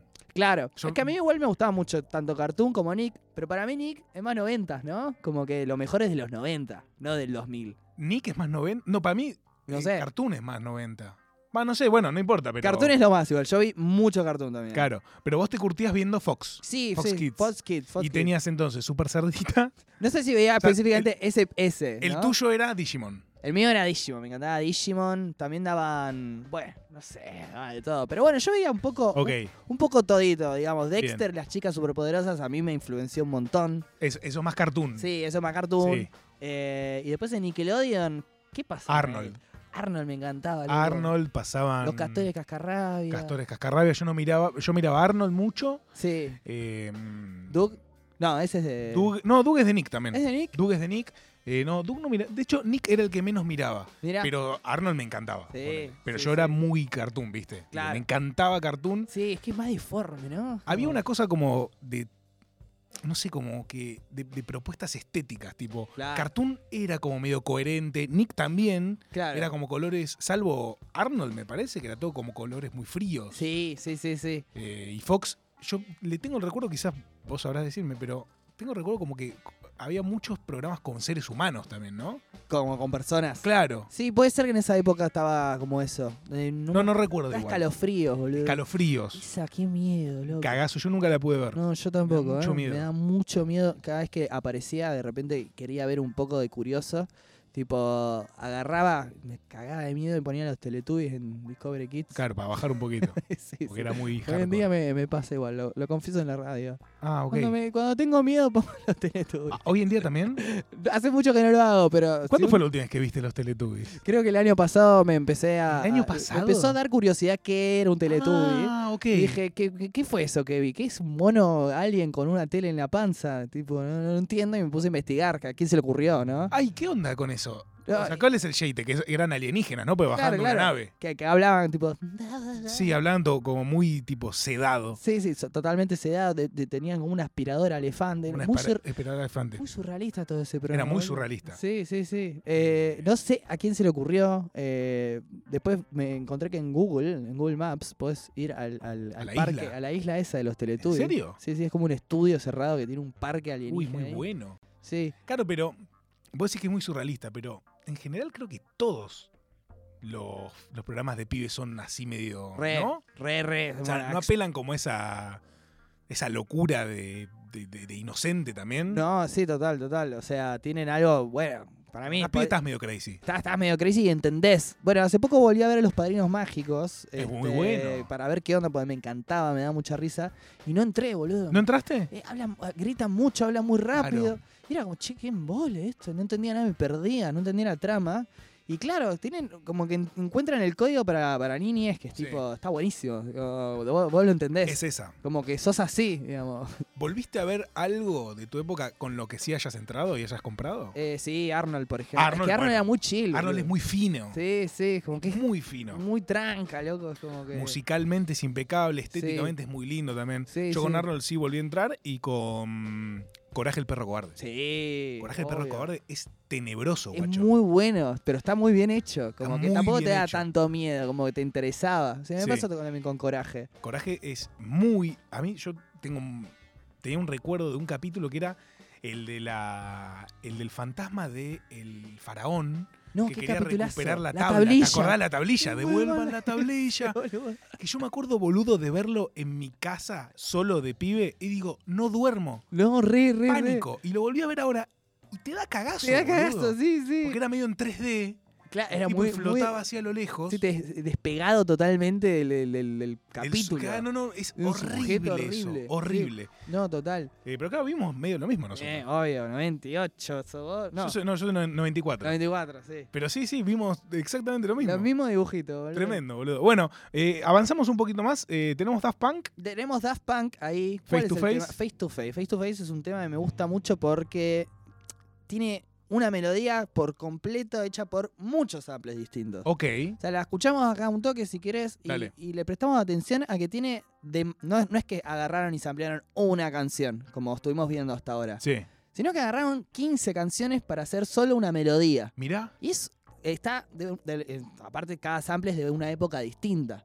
Ah, Eso es lo- tremendo. es como una obra de ingeniería. Claro, o sea, no es que agarraron, bueno, usamos todos del mismo, todas canciones distintas de un mismo tipo o canciones de una misma época para que suene parecido, sino que tipo agarran cosas del 2000, cosas de los 70, de los 60, de los 80 Ok. y todo fusionado y, y queda muy bien. Funciona bien. Funciona, o sea, se puede.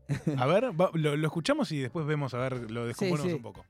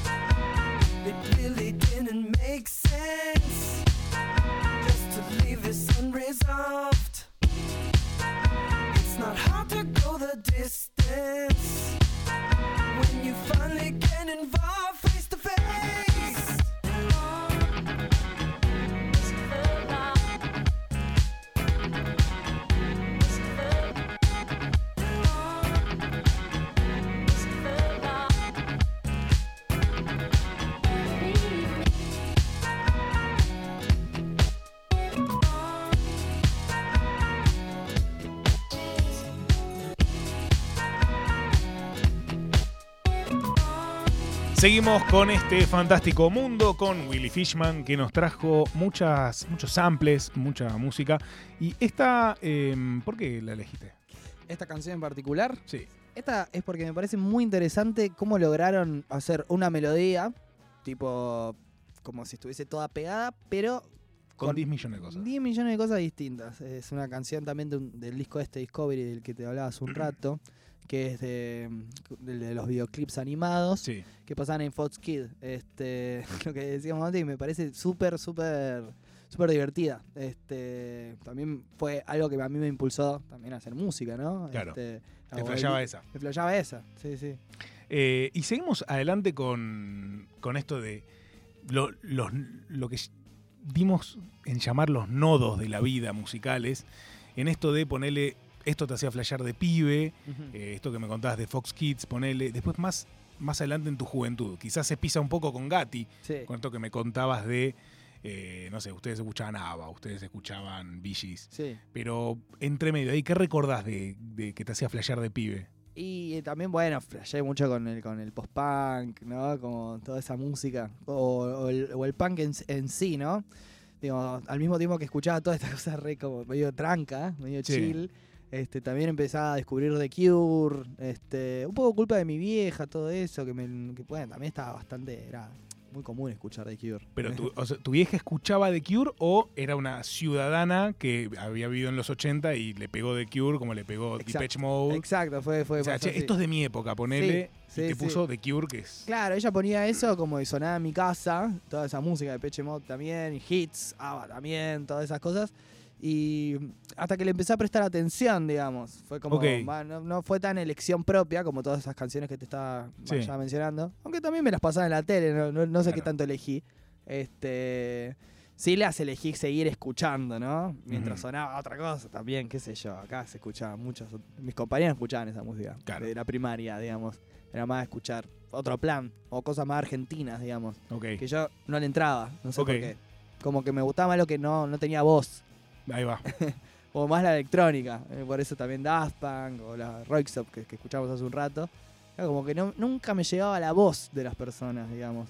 Este, hasta que me enganché con The Cure, que fue un poco por esto, por mi madre, o ABBA, o los que son los hits, los hits de los 80, me parece excelente toda esa época, mal. Este, toda como muy eh, muy, muy, muy, muy pop, ¿no? Es como que empiezas a hacer pop todo. En los 70 era pop la cuestión, obvio. Sí. Pero era muy folk, también, muy tranca, muy hippie, muy así. En los 80 empieza la electrónica, todos hacían electrónica. Claro, tipo, no sé, I, I Just. Can't Get Enough. Claro, de- eso. Que además es del De primer disco de Depeche Mode. Sí, sí, sí, sí. Si vas más para adelante no tiene nada que ver con la No, es búsqueda de ese disco. eso. Sí, re, Es re. rarísimo. Es muy bueno, era como muy como medio divertido, ¿no? El, Sí. eh, eh, bueno, lo mismo pasa con Soda, por ejemplo.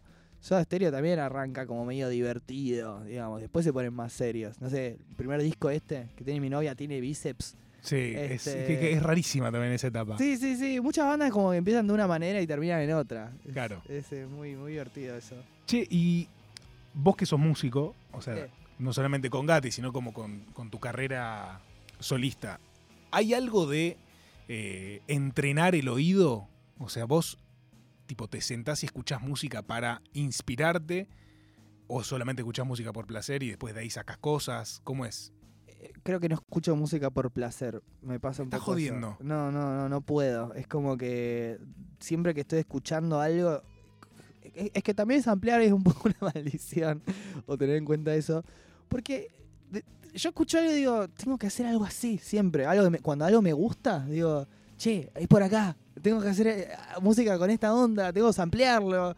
Este, Pero no lo disfruto, o sea, es como que lo disfruto, pero estoy como. No, Estás no pensando en producir. Estoy pensando en hacer, ¿entendés? Nunca es Ah, escuchar. boludo. Sí, es tremendo. o sea, ¿no puedes escuchar música por placer? no, no, y es algo que también te pasa cuando. No puedo creer, es una- a ejercer. Es digamos. una maldición, boludo. Es una maldición. Sí, yo creo que igual le debe pasar a muchos músicos. Es esto. como, que lo hablamos en Alerta Urgente, creo que era con. Ay, no me acuerdo con quién era.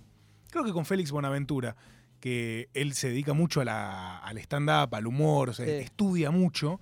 Y yo le había preguntado si en algún momento se deja de reír de los chistes. tipo, si al saber la técnica, al saber la estructura, Claro, saber cómo la magia. funciona, claro, perdés eso que te hace reír. Claro. El loco me decía, sí. Es que sí. En algún momento, o, o sea, quizás algo que antes te hacía cagar de risa es tipo, "Ja, No, total, total. Ser artista es- boludo, eh, es no. una maldición. No, no, no, no hay que elegirlo. No te da un peso, deja de disfrutarlo. Claro. No, No, puedo creer, boludo, que no pueda, o sea, Igual digo, está buenísima la música, me encanta, pero eso, como no puedo escucharla sin el objetivo de después tener que hacerlo yo, ¿entendés? Como cuando algo me gusta, me gusta. Me pasa con cualquier cosa. ponele ahora, en, en- en esta edad, o sea, ¿cuál, es- cuál decís que es una, una de las bandas que más te gusta, ponele, o que más te hace sentir cosas? Y que, que sea de ahora. Sí, o, o que escuches ahora, o sea, ¿qué fue el último que escuchaste, ponele? Con la última gran banda que yo me enganché, eh, que, que digo, me puse recontra a explorarla y me llegó tarde y es una banda, pero remil común, que la conoce todo el mundo, son los Beatles. Me pasó, con los Beatles de que yo de chiquito no le entraba, pero en absoluto, estaba escuchando toda esta música. Claro. Este, no, no, no, no podía, no podía. Era como, no, no la entiendo, loco, no la entiendo. Y le entraste de grande. Y le entré sí de grande, digamos, no es que todos los días escucho y que ahora escucho, pero me empezó a pasar que empecé a flashearla, empecé a...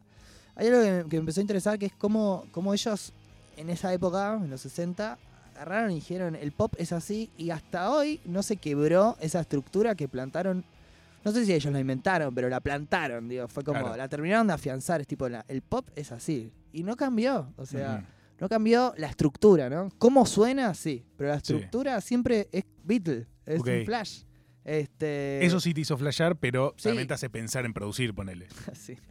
obvio, obvio. Claro. Este, hoy tiene unas canciones muy complejas que es como imposible que yo las, eh, las, las pueda tocar, digamos, o producir, no, no, no, no se puede. Pero sí me ha pasado también como de que no me no- a veces me pasa, a veces no, pero tipo llorar, ¿viste? Como que llega- llegar a ese punto como de, de- de emocionarme, no sé por qué, escuchando cierto sonido, cierta letra y, y tipo llorar, ¿viste? Sí. Como cómo lo está cantando. Es como un igual eso, ¿viste? Pero siento que también cuanto más músico sos, más te dificultan esas cosas. Ok, como que perdés cierta sensibilidad. La sensibilidad, claro. Y sí, imagínate tipo un dentista, boludo. ¿Qué sé yo? Como. No A sé, ver. ¿qué, qué flashará un dentista? De tanto ver dientes y boca, qué sé yo. Y qué sé yo, o sea, no- le pregunto, preguntaba a mi vieja, que me dije dentista, ah, ¿tu vieja pero. dentista? O sea, no sé si en la odontología hay tanta magia como en la música. No, magia O sea, no, bueno. Quizás, no sé, no me, estoy, no me quiero poner en contra de los odontólogos que quizás ven No, una no. voz que flashean un colores, Claro, bueno, a mí. pero con la música hay algo medio mágico que vos decís que se, se pierde un poco. y- y sí, o sea, me, me encantaría eh, hablar con un músico que no le pase, pero me parece que es muy común. O sea, más cuando estás hace mucho tiempo. Cuando. Pero con cualquier profesión me parece que hay algo, no necesariamente magia, pero hay algo como que te acostumbraste.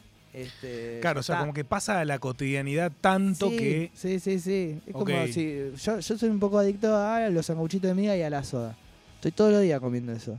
Va a llegar un punto en el que Un sanguchito de miga no te va a significar no me va a nada. significar nada. No, totalmente. No, no va a ser tan especial como hoy. Quizás eso sea el infierno. Quizás eso sea el infierno, loco. Y que la soda no te signifique nada y que el sanguchito de miga Por no te favor, no, le, le- le- no, por favor. nada. ¿Cuál es tu top 3 de sanguchito de miga? Eh, ¿De ananá. ¿Ananá? ¿Qué te pasa, loco? es rarísimo, perdón. ¿Qué carajo te pasa? Pero me encanta, loco. Ananá. Ananá, Roquefort Bueno, hay platingui, eh, jamón crudo, loco. sabe. Sí, sí. Aunque el primavera le agarré el gustito. El, el, el, sándwich de ensalada. Esa es una ensalada, boludo. Es una ensalada en panes. Sí. Che, eh, tenemos babasónicos. Babasónicos, ¿Por patinador qué? sagrado. Me parece que estábamos hablando antes. El sample acá llegó tarde, comillas, llegó en su época, pero no, no se le daba bola o, o se intentaba ignorar que esto pasaba.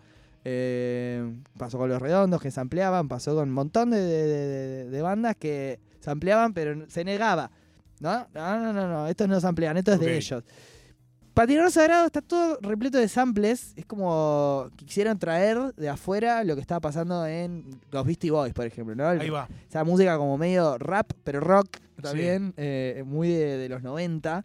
Este, por eso la traje, me parece muy interesante. eh, toda, como con- creo que tiene seis samples o siete esta canción, todos distintos también, de distintas épocas.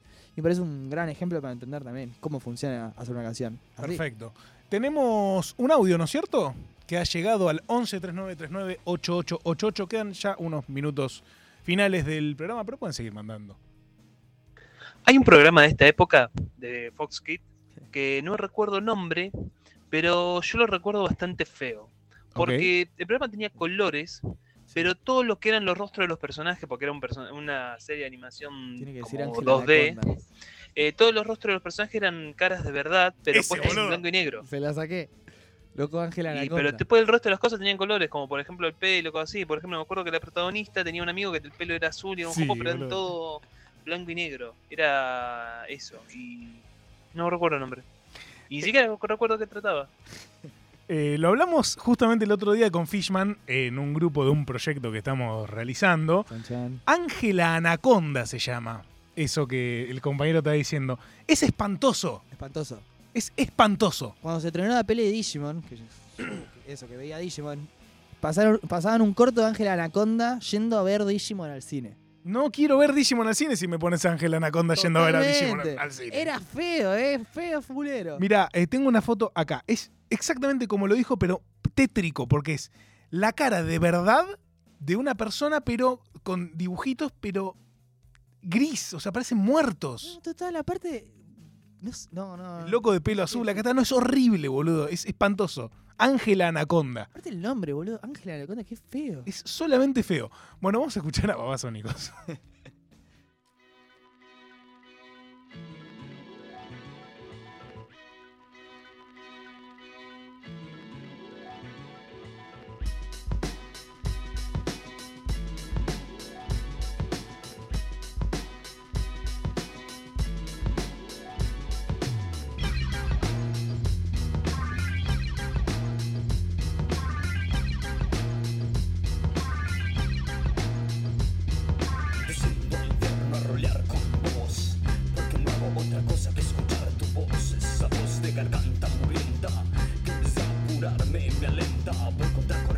a surfear con vos Porque no hago otra cosa que escuchar tu voz. Un estado de trance profundo Me ha metido en un plan vagabundo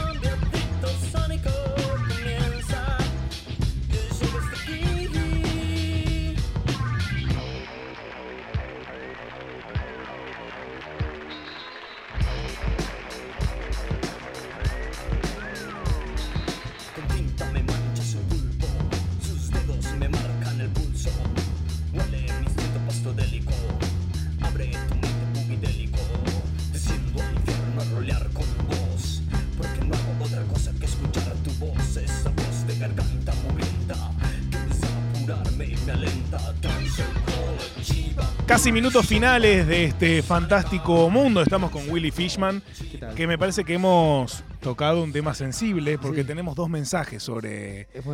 Ángel Anaconda, este Es que programa. sí, que seis temporadas duró. Seis temporadas. Seis temporadas, esa, esa- Mensajes que llegan al 11 3939 8888. Hola Juan, ¿cómo están? ¿Qué ¿Todo bien? La verdad estoy disfrutando mucho este viaje al pasado con Oh. Gativideo.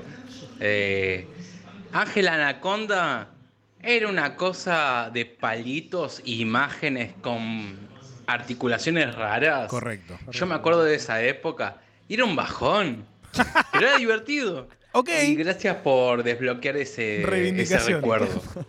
Igual yo lo que más miraba era Medabots Mira, bots. y, por ejemplo, algún capítulo de Marvel Ok. de la época donde pasaban eh, Spider-Man Sí. o Iron Man.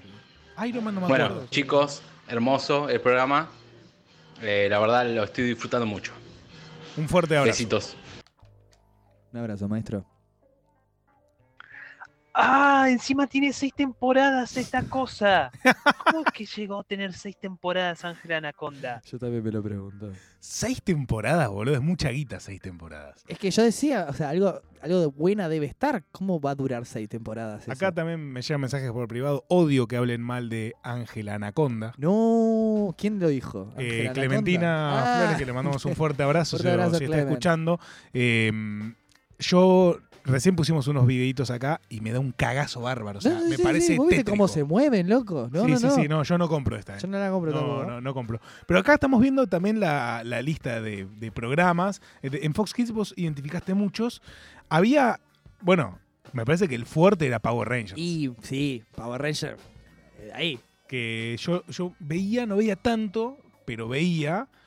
Eh, y después estaban como animados, bueno, el pájaro loco, eh, Masked Rider, que era este que era como un hombre mosca, parecido a los Power Rangers. Claro, claro, medio de lo mismo. Las Tortugas Ninja. Ah, Tortugas Ninja también estaba acá. La pasada en Fox Kids. Tres espías sin límite, me recuerdo, mirá. Tres espías. Uh, Robocop, no la vi, pero ni en pedo, eh. Yo, claro, yo no, no, salvo Power Rangers que... lo de- ¿Transformer no veía? Esa era de Fox Kids también. Sí, algo, Algo. algo, no tanto. A mí me gustaban los juguetes, ¿viste? Como más que el programa de Transformers. Claro. ¿no? ¿Cómo pasaba eso? La de los Power Rangers lo mismo. Tenían unos, unos juguetes, boludo, que le apretabas, el, no sé si te acordás, el cinturón. Y No. se le daba vuelta la cabeza. Uf. Y se volvía. Ah, sí, boludo, obvio. Boludo, ese Sí. juguete. Bueno, recién antes de entrar al aire, eh, el querido Cota, Enrique MDA, en eh, Instagram, me hablaba casi como si hubiera sido como una... El, el mensaje cayó cuando ibas a venir vos, que también sos hijo de los 90 como yo, Ajá. que hablamos de... ¿Vos te acordás del barco de Fisher Price? Uh, sí, boludo, qué específico. El barco de Fisher Price era algo que tenían los, la gente con guita, Claro, sí, obvio. Y acá Cota me dice, encima lo tenían la gente con guita y no lo usaban. Total, lo tenían de exposición Lo ahí. tenían ahí puesto, pero el barco de Fisher Price era una locura. Sí, que estaban los cositos así chiquititos. Que lo- todos los los personajes los rubios. Hermoso. Sí, sí. Y no lo usaban. No, no, no, es que vos, si, vas a gastar esa plata lo vas a mostrar. Como, Usalo. como lo que agarraban y hacían los rompecabezas. Para esta, miren, escucha esta. A ver. Hacían los rompecabezas y después, cuando lo terminaban, lo, lo enmarcaban en vidrio y lo exponían. Ok, es, ok. ¿No la ubicás esa? Sí, no lo hice nunca. ¿Para qué haces eso, loco? Porque es como. Hay algo de como que llegaste a hacerlo. ¿Y lo querés mostrar? No. No aprendiste, loco. En realidad hay que hacer el rompecabezas, que es difícil, y desarmarlo. Y entender que la cosa. Man, ¿Sí? la cosa bien, hay que soltar. Ok, ok, ok. Banco, no, no, está bien, está bien. Yo enseñanza del rompecabezas. nunca hice mucho rompecabezas, pero. Pero bueno, eh, entiendo por dónde va. En esta misma época est- estaba también el castillo de Fisher Price, que era una locura. Sí, Y yo, boludo, me acuerdo que. Y acá era donde pesaba el género masculino y la diferencia con el género femenino de esa época. No, a mí me hacía flashear mucho el auto Casa Barbie. Es que sí, boludo. Veía la publicidad Ah, y no podía creer el auto Casa Barbie y yo se lo había pedido a mis viejos y no me Ah, lo querían comprar obvio. porque era chabón. Sí, Y obvio. era de Vina. Y yo lo quería. Pero boludo, viste ese, ese auto, boludo. El auto Casa Barbie. Ahora me una foto porque no. Auto Casa Barbie. No, yo flashaba con las Polly Pocket, boludo. Las Polly Pocket. Chabón, o sea, las Polly Pocket son increíbles. ¿Qué era boludo el auto Casa Barbie? Era una locura. No, no, sí, sí. Y no me lo. No, no, no, me dice, no, no, es de, es de- es de mujer. Pero yo- a mí me gusta. Pero no, no. Claro, no, Vos no, no lo vas a tener. Otros juegos. Claro, no. Max sí. Steel, Bueno, teníamos los Transformers ahí. Action Man. Los Action Man, qué mierda era eso. boludo? Pero, boludo, no, me, me acordé de- del auto Casa Barbie. Tenemos unos escasos minutos. Eh, ¿Querés que pongamos.? No sé si nos va a alcanzar para. Para uno, ¿podemos cerrar con algún tema que. que te parezca de acá de la, de la lista? Y podríamos poner.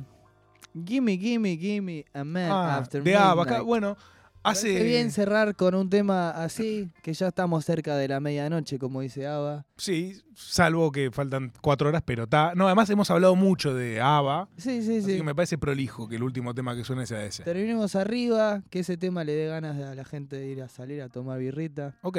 Así que Perfecto. con eso. Gimme, gimme, gimme de ABBA.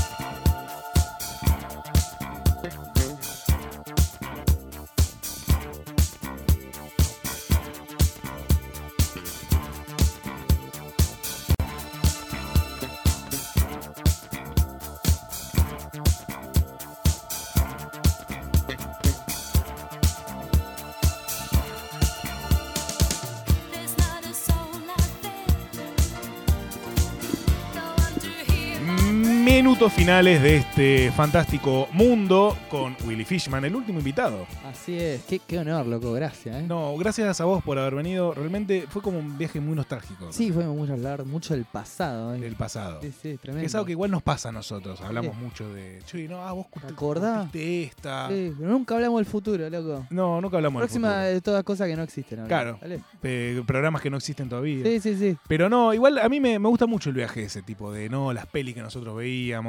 Eh, yo me quedo con esa enseñanza también, ¿viste? Hay que, hay que entender qué pasó antes, ¿eh? Para hacer cosas piola después. A mí me gustaba mucho Pequeños Guerreros. Uf, boludo, es que sí. Loco. Vos también, ¿no? ¿Y te acordás de la, eh, la de la llave? ¿Cuál? Específica esa. La de la llave. Uno que El último, pas- el, el último pasajero. era tipo un cajón que vos ponías un juguete, lo cerrabas en una peli. Eh, le cerrabas con una llave, lo volvías a abrir y el juguete cobraba vida. Antes de Toy ¿Eso era una Story, peli? antes de los Gorgonitas. Mirá, boludo, posta, ¿cómo se llamaba? Es que no me acuerdo. Ay, Perdón, muy buena igual. Sí, sí, sí. Tremendo, claro, entonces como que trae todo lo que viene después. Claro, Muy bueno. claro, claro, es como por esa peli. Muy bueno. Culpa de esa peli. A mí la eh, Pequeños Guerreros era como la que más me gustaba. Después Sí. Toy Story también, Uh, Toy Story me encanta la 2. la 2. Y de hecho, ¿sabes qué? Ahora estoy pensando, boludo, en el universo juguetes. eh, yo tenía un como un zombie así, que tiene una cabeza gigante verde. ¿Cuál era ese? No, no, era como uno perdido, sí, Claro, random. de algún lado. Y mi viejo le había puesto el cabezón Dualde.